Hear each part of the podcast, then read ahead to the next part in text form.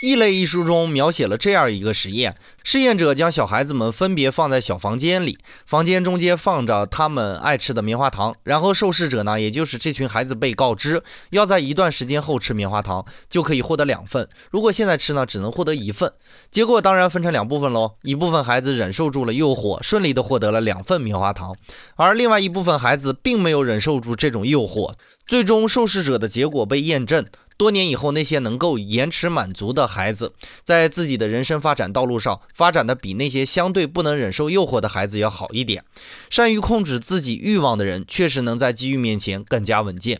异类的作者德拉格威尔用这项实验解释了成功的一些要素，而延迟满足被当作很重要的环节。如果你正在准备去玩游戏，听到了我这段音频，放下了手机去投入工作或者学习，开号很骄傲地告诉你。恭喜你，你是一个懂得延迟满足的人。